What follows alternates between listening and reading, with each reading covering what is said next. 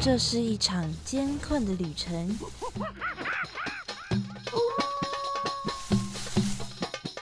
也是一场精彩绝伦的冒险。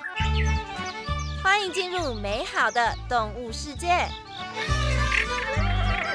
打开你的耳朵，用心感受。嘘，注意听，动物就在你身边。Animals 冒险王。你们准备好了吗？生活中处处是动物，只要你细细去发现，人人都是冒险王。欢迎收听世新广播电台 M 七二九，每个星期三早上十一点十分的 Animals 冒险王，我是主持人 Head Cat 猫猫，又到了我们每周聊动物的时间啦。不知道有没有人哦，在网络上呢有看过一个影片哦，就是在中国的某一条河当中呢，有两个水獭的家族啊，在互相朝对方冲过去，要开始打架。他们在水中哦排成一排啊，往前冲刺，然后呢就开始在水里面大混战了起来。打一打呢，还跑到陆地上 继续打哦，场面非常的混乱。还充满了他们混乱的尖叫声哦，还其实还蛮吵的。因为水獭它们的身体啊比较长嘛，所以呢他们会抬起前爪扑向敌人。游泳或者跑步的时候呢，因为长长的身体哦，所以运动起来有一种很软 Q、很有弹性的那种韵律感，真的超级可爱的。虽然很可爱哦，但是水獭呢还是野生动物啦，所以还是有一定攻击性的，而且它们有着长长的爪子。不过好像没有水獭受伤的样子哦。后来呢，这群混战的水獭呢，它们就跑掉了。水獭这样小小的动物真的很可爱。不过除了水獭之外呢，还有另外一个生物的名字也有一个“踏”字，就是海獭。水獭跟海獭常常都会让人混淆哦，搞不清楚。不过呢，会让人搞错的不只有水獭跟海獭哦，河狸也是很常会跟水獭搞混的。大概都是因为他们是住在淡水的河里吧。而且非要说的话呢，他们的长相其实也有一点点点点的像啦。台北动物园呢，还因为游客常常会搞错河狸跟水獭，所以特别拍摄了一支如何分辨河狸跟水獭之间差异的影片。那么猫猫，我今天呢也是要来跟大家分享该如何分辨海獭、水獭还有河狸。那么我们马上就来进入第一个单元——动物大百科。哇，那里有好多动物啊！真的哎。可是我一个都不认识哎！哎哎，有一只动物朝我们走过来了，该怎么办呢？别担心，看我的法宝！快点告诉我们吧，动物大百科。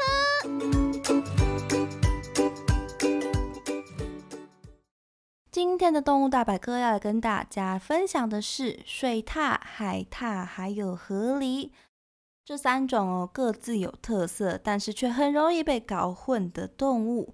那么首先我们要先来说一说水獭。水獭呢是属于肉食目鼬科水獭亚科的成员。目前呢，水獭亚科呢有七个属，总共有十三种，其中啊也包括海獭哦。海獭属啊也是分属在水獭亚科底下的哦。其中啊比较会在亚洲常看到的呢有以下几种哦，普遍分布在欧亚大陆的欧亚水獭，也是一般我们俗称的水獭。那分布在东南亚、印尼、马来西亚的毛鼻水獭，还有分布在印度跟东南亚的印度水獭，分布在印度、东南亚跟中国的江獭，还有分布在印度南部、布达尼泊尔等等地区，还有中国南部的小爪水獭。而在台湾啊，我们所分布的呢，就是广泛分布在欧亚大陆的欧亚水獭，这也是唯一一个栖息在台湾地区的水獭哦。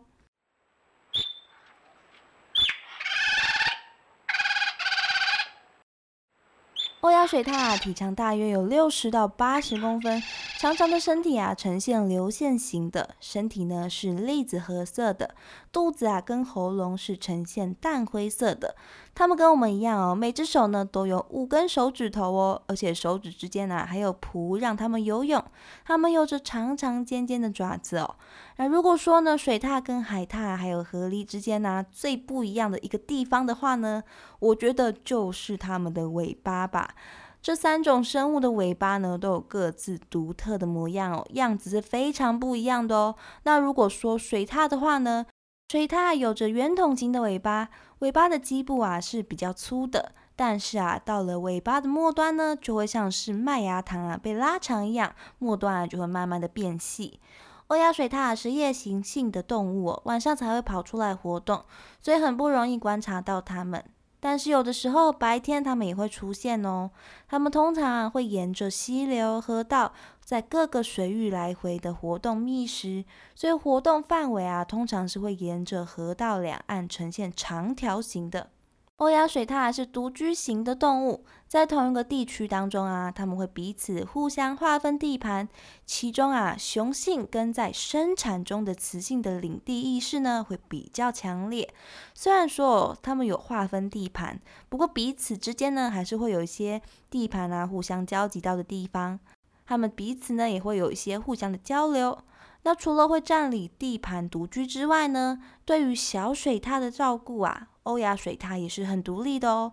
欧亚水獭终年都可以繁殖，一胎啊通常会生下两到三只的小水獭。这时候啊，对于小水獭的照顾呢，都是由水獭妈妈来进行的哦。小水獭在刚出生的时候啊，眼睛是还没有睁开的，所以还不会游泳，也不能外出。等到两三个月之后呢，才会到外面去。水獭妈妈除了要照顾小水獭，照到它们长大之外，也要教导小水獭熟悉水性，要教它们游泳，还要教它们捕鱼。等到大约一年之后呢，小水獭就会长大，离开妈妈，独自到外面闯荡。欧亚水獭很擅长游泳哦，它们流线型的身体呢，让它们在水中畅行无阻。它们在水中啊，灵活的捕捉猎物。欧亚水獭呢是肉食目的，所以它们呢。虽然长相很可爱哦，但是是实实在在吃肉的动物哦。他们会吃水中的无脊椎动物、甲壳类、鱼类，或者是两身的爬虫类，甚至啊，水域附近哦有一些水鸟啊、老鼠等等的小型动物呢，它们也会捕捉来吃哦。不过我觉得啊，最厉害的还是南美洲的巨獭。这个已经濒危的巨獭呢，是身体最长的水獭，因为体型啊最大的是海獭。所以巨獭呢，只能是体型最长的。巨獭是全家一起共同捕猎的哦，所以啊，就算是大蛇森森然呢出现在他们的面前啊，也不是巨獭们的对手哦。但是在欧亚地区啊，我想森然应该也不可能会出现啦。所以欧亚水獭呢，当然也是不会发现到这种大型的猎物哦。欧亚水獭它们虽然呢很擅长游泳，但是它们到陆地上哦，其实也还算是灵活的哦。它们的家，通常呢会筑在陆地上面，有的时候呢也会盖在河岸边。欧亚水獭偏好有足够遮蔽物的地方，例如洞穴、树丛、石堆，或者是其他大型动物挖掘的地洞等等的，都是它们可能会居住的地方。除此之外呢，它们自己也会挖掘洞穴来居住哦。欧亚水獭除了栖息在淡水河域里面之外，也会栖息在比较靠近海海岸的地方。欧亚水獭它的皮毛有两层哦，主要是用来防水跟保暖用的。但是啊，浸泡海水的时间过久，盐分呢就会在它们的皮毛上面，让它们的防水跟保暖的功能下降。所以水獭在上岸之后呢，还是需要用淡水把身上的盐分给洗掉的。所以生活在海岸附近的水獭呢，会选择啊有淡水水域的区域去栖息哦。在以前，欧亚水獭还能够在台湾本岛发现到，但是渐渐的就失去了它的踪迹。直到现在，只有在金门才能够发现欧亚水獭的影子。研究金门欧亚水獭二十多年来的台湾大学生态学与演化生物学研究所教授李玲玲表示啊，欧亚水獭最近啊在金门西南部地区的栖息状况不太好。古干湖附近啊，原本还有一些水獭的群聚哦，但是已经很久都没有发发现记录了。根据过去的记录，在金门呢，平均每一公里长的溪流就会有一只欧亚水獭栖息，以此数据为基准。在计算之下，算出来目前金门大约有一百到两百只的欧亚水獭栖息。因为水獭的夜行性哦，让水獭的存在感变得薄弱之外，加上因为水獭的脚呢很短，它们只能爬上缓坡，太陡峭的地形啊，它们没有办法跨越。而水獭呢，又是在水域的两岸。呈现长条形的区域范围在活动的，所以如果栖地当中啊有越来越多的水域因为开发的关系而干涸，造成水域的破碎，让水獭的栖地变小变得破碎之外，还让水獭必须要从马路上绕路而行，让路沙的比例啊逐渐的升高，还有流浪动物的侵害，这些呢都是让金门的欧亚水獭数量减少的原因。水獭是湿地生态系的食物链当中啊最顶端的消费者，所以如果水源呐受到了污染，它们会是最敏感、最先察觉到异样的生物哦，而且呢也会是最先受到伤害的一个族群。相对的，水獭呢也是水域环境的一个重要指标之一哦，有它们生活的水域一定都是干净、有丰富生态的地方。欧亚水獭在一九九九年的时候呢，被世界自然保护联盟 IUCN 列为易危的物种。而在各方人士的努力之下，在二零零一年的时候被改成是近危的物种。保育有进展的消息哦，也给很多保育人士相当大的鼓励，也希望环境啊跟保育能够同时的推动。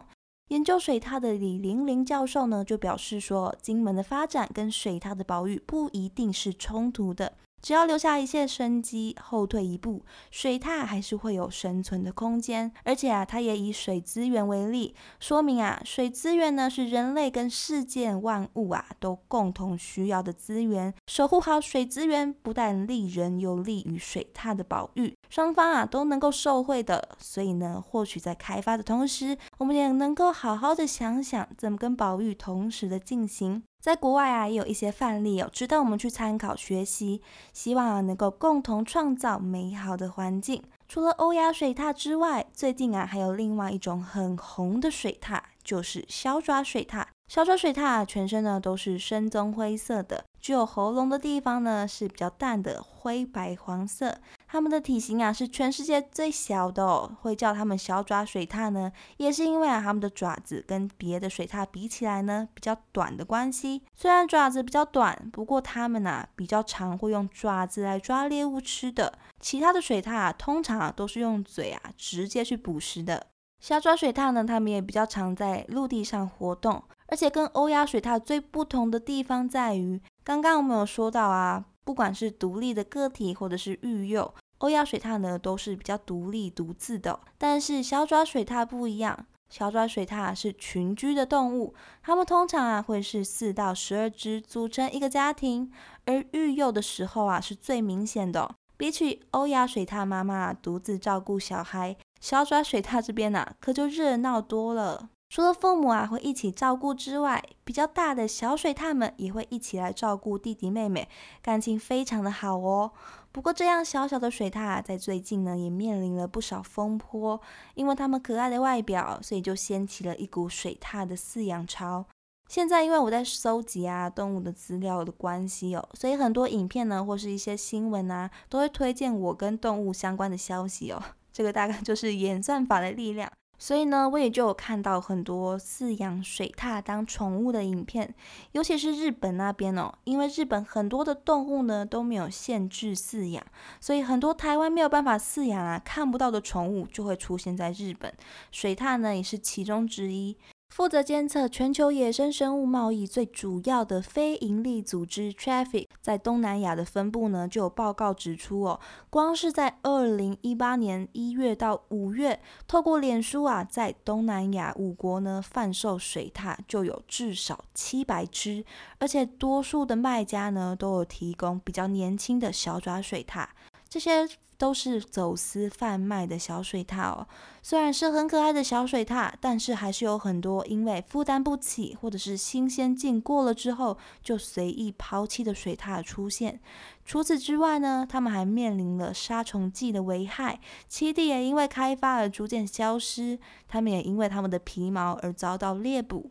部分亚洲国家啊，长期呢还深信的他们的血啊、骨头跟脂肪是具有疗效的，而大量的捕捉它们。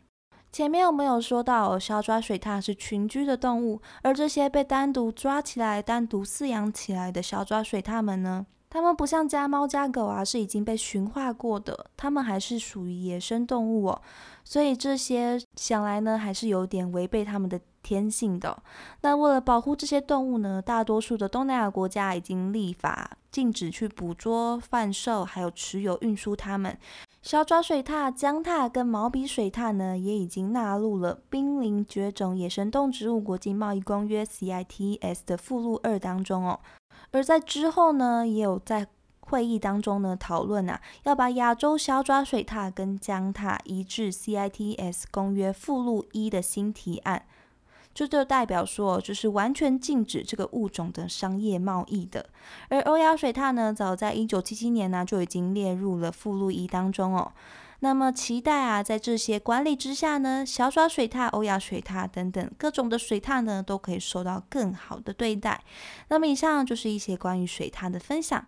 海獭跟水獭一样，都是水獭亚科中的动物，它们也是肉食目当中最适应海中生活的动物哦。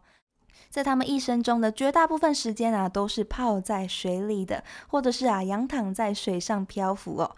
它们长长扁扁的粗尾巴呢，也可以当做推进器一样，拍打着水面让海獭前进。它们连生产跟育幼都会是在水中进行的哦。海獭们啊，生活在海上或者是海岸边，有的时候啊，它们也会跑到更远的海域去觅食，或者是展开季节性的迁移。海獭肚子饿的时候呢，它们会潜到水里捕捕捉猎物。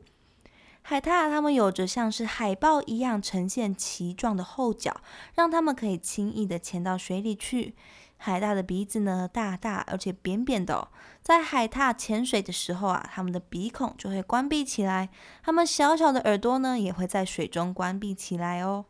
海獭如果是居住在沿岸地区的。它们通常会选择一些比较大型的食物，比如说龙龙虾啊、海胆等等的。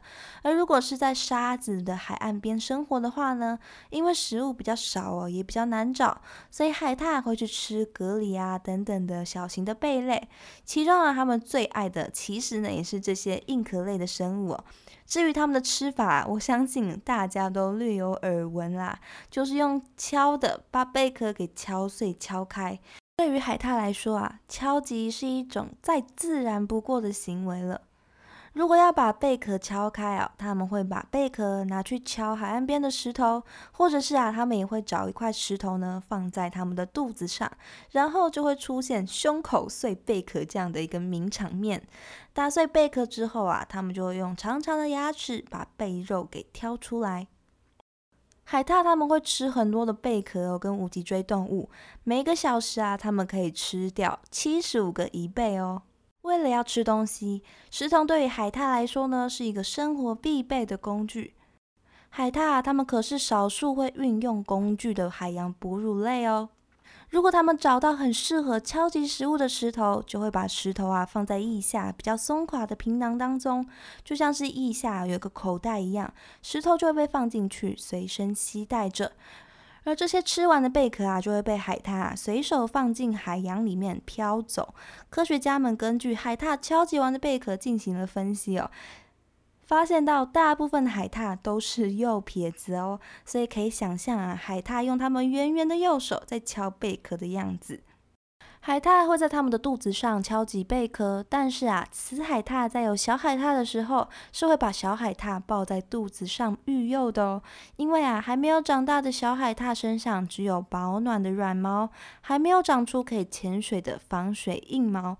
为了要照顾小海獭，海獭妈妈就没有办法去觅食了。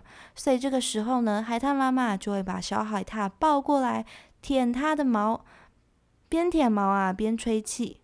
把小海獭的毛呢弄得蓬松蓬松的，这样小海獭就可以增加浮力，浮在水面上，看起来呢就像是一团飘在水面上的毛球哦。或者是呢，海獭妈妈也会把小海獭放在海草上面固定住，这样它就可以安心的去觅食了。不只是海獭妈妈会把小海獭固定住，海獭之间呢也会彼此固定在一起哦。尤其是睡觉的时候，海獭们会彼此牵手。很多只海獭聚在一起，就不容易会发生不知不觉就随着海流飘走的情况了，也就不会担心哦，单独一只海獭暴露在掠食者底下这样的风险。而这个牵手的招式呢，就叫做漂筏，就是帮助海獭不会被海流飘走的招式哦。整理毛发对于海獭来说啊，也是很重要的工作。它们浓密的毛发可以帮助它们保暖，还可以防水。有的时候哦，我们也可以看到海獭会用它们圆圆的小手开始搓它们的脸。这个其实啊，就很像是猫咪在用前脚在洗脸一样。海獭搓脸呢，也是在帮助它们整理自己的毛发。有了干净整齐的毛发呢，才能够在海里自在的游泳哦。那么说完了海獭，接下来呢，我们最后要跟大家分享的是水上最伟大的建筑师，在水里建造水坝的河狸。河狸啊，跟水獭还有海獭不一样哦，它们不是属于肉食目的。因为河狸虽然有着大大的门牙，但是它们不吃肉，它们可是纯素食者哦，会吃树叶、树干或者是水生植物等等的。所以它们当然也不被分类在肉食目当中，而是靠着它们大大的门牙进入了啮齿目。河狸是啮齿目河狸科河狸属的成员。河狸属中啊有两个种，分别是北美河狸跟欧洲河狸。河狸主要是分布在加拿大跟美国的北美地区，还有澳洲，在中国新疆呢也有保护区。说到河狸哦，好像不自觉的呢，就会想到加拿大河狸。河狸在加拿大的确非常具有代表性哦。早期在加拿大的当地人呢，就是以河狸肉跟河狸皮为生的。而欧洲人呐，来到了加拿大之后，为了河狸的皮毛跟当地人做交易。当地人为了要捕猎河狸，所以也才越开发越深入，就这么兴盛了起来。河狸也变成加拿大国宝一样的存在哦，在加拿大的硬币上面，我们可以看到印着河狸的图案。加拿大的各地啊，也都有着一些跟河狸相关的东西哦。知名的加拿大品牌 Roots 的 logo 呢，也是站在树枝上的河狸哦，可见河狸啊对加拿大的代表性了。河狸宝宝啊是属于早熟型的，跟水獭不一样，一生下来呢，它们的眼睛就是张开的。小河狸啊，很快就可以下水游泳了。河狸的毛啊，也是双层的，一层呢是保暖的短毛，一层呢是防水的长毛。它们也需要常常到岸上去整理它们的皮毛。它们的尾巴根部的腺体啊，会分泌防水的油脂。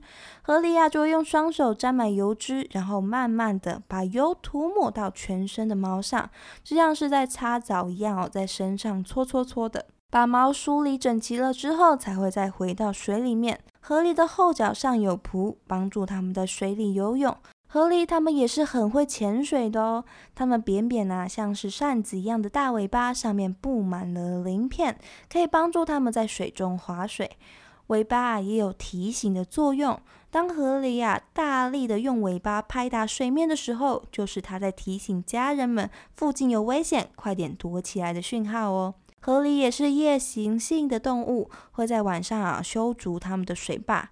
河狸最有名的就是它们的啃咬绝技了。它们上下两对大门牙虽然看起来黄黄红红的，但这个啊其实是因为它们的门牙上面呢的珐琅质含有铁的成分，所以才会看起来是红色的。这层铁质啊，也让河狸的牙齿特别的坚固又耐腐蚀，而河狸的大牙大门牙也就成为河狸它们盖水坝的金手指。它们可以在五分钟内哦，很轻易的就可以把两个手臂粗的树干给咬断哦，这就是它们的天赋异禀啊。然后他们就会用牙齿呢，把树干给叼回家。河狸会用泥土、树枝、树干等等的素材哦，慢慢的打造出一个防护栏一样的家。这个家呢，会让河的上游哦，成为一个比较平静的水区。这样呢，河狸一家就可以安心的在水坝中生活了。河狸的家呢，就盖在水坝的里面。他们会把各种树枝啊、树叶都往家里面存放，这些呢就是他们的食物哦。这样冬天的时候，他们还是有东西可以吃。他们在盖家的时候啊，会留下三四条不同的通道，让他们可以从各个地方逃生。如果要进去这个家的话，就必须要潜到水里面，才可以从洞口钻进去。河里的水坝就像是一个防御指数很高的堡垒，它的水坝呢越盖啊范围会越大，也会越来越高，越来越坚固，可以有效的预防狼啊、鳄鱼等等的掠食者的攻击。在一些大河川的中央哦，我们可以看到一小堆树枝堆起来的小山丘，那个就是河狸的水坝。虽然看起来啊只是一个小山丘而已，但是啊那实实在在的只是冰山一角，底下不晓得有多大呢。其实我一直很纳闷哦，加盖在河中央，不是就很容易会被冲倒了吗？而且这样还会让水流过不去，就会淹水。事实上哦，河狸建水坝的好处多的很多哦。河里的水坝，因为有很多石头、树枝，还有干硬的泥土，所以盖起来的水坝呢，其实是很坚固的。毕毕竟啊，都拦了这么多水了，而且它们其实啊，也会留一些排水孔，让多余的水还是可以排出去的。再来啊，只要是河里有发现到水坝有破洞，他们就会马上进行抢修，所以水坝是不断不断的会有人在进行维修的，不会那么脆弱。而被水坝围起来的河流呢，可能就会变成湖泊、池塘，或者是水漫出来哦，变成一大片的湿地。这一大片的静止的水域啊，让很多的生物都能够安心的生活，孕育了很多生命跟生机。甚至啊，它地底下肥沃的黑土哦，有也造福了不少古时候的农民。不过现在哦，倒是让很多人都很不满哦，因为当河狸把这边的食物都吃完了之后，他们就会搬家。而遗留下来的水坝呢，被水啊日日夜夜的冲刷，没有人维修，很快就会溃堤了。这个时候就会造成大水患，淹没了很多人的家哦。不过如果河流啊已经维持的很稳定的话，那么就算河狸离开了之后，留下来的也只会是生机盎然的一片湿地而已，就不会出现淹水的情况了。所以河狸的水坝呢，修筑起来还是有很多利于自然的作用哦。那么以上呢就是关于睡榻、河狸跟海獭之间的介绍，希望大家都有好好的分辨出它们的不同哦。